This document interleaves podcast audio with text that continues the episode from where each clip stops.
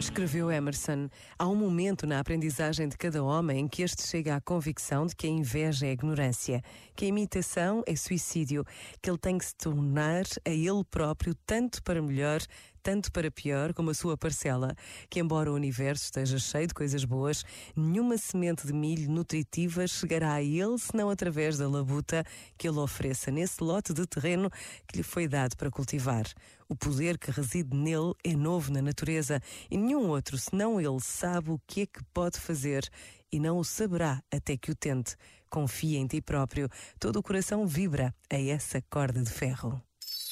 Este momento está disponível em podcast no site e na app da RGF.